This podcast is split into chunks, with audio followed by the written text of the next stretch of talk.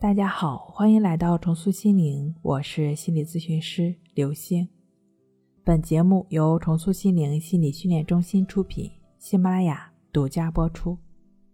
今天要分享的内容是抱着试一试的态度，我竟然进入了深度睡眠。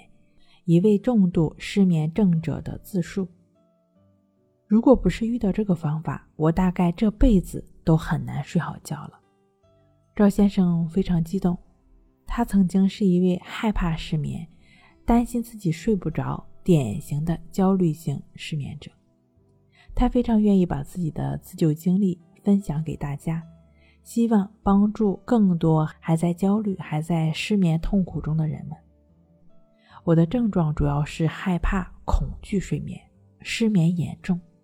别人啊怕新冠病毒，可是我怕自己生病。我之前住院的病友怕工作出错。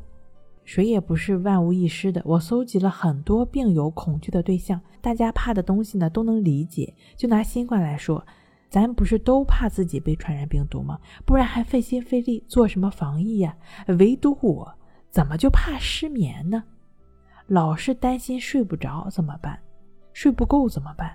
白天工作的时候还好，只要一停下来，忍不住的就开始想失眠的事儿，甚至有时白天一整天都在想。搞得自己焦虑到不行，紧张的连饭都吃不下。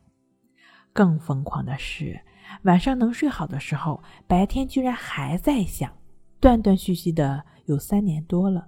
我就非常奇怪，明明已经睡得很好了，为什么还会想？后来在《情绪自救》一书中，我找到了答案：失眠人最大的痛苦是怕失眠。担心、恐惧的心理才是顽固性失眠症的祸根。对于一个重度失眠症的人来讲，这简直是给我解开了最后一层迷障，感觉一下子说到了心坎里。终于有一个人能懂我。也正是遇到这本书，我的人生开始了转折，我开始了自救之路。去年七月初，我开始练习关系法。这个方法看起来简单，做起来并不容易。静坐关系法练习，我总是坐不住，不是背上痒，就是烦的坐不下去，要不然就是腿疼、屁股疼。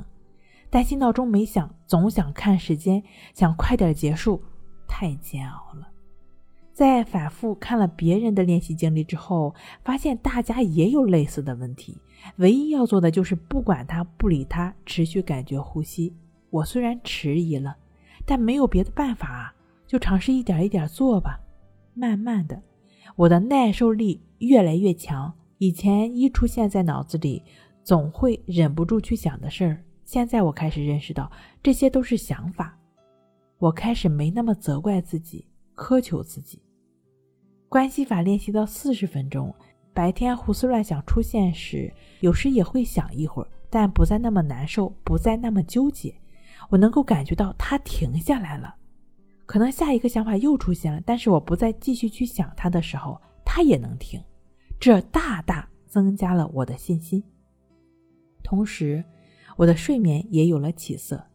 躺下之后去观察呼吸，就像静坐关系法练习过程中似的，翻来覆去，甚至越观察越烦躁的时候。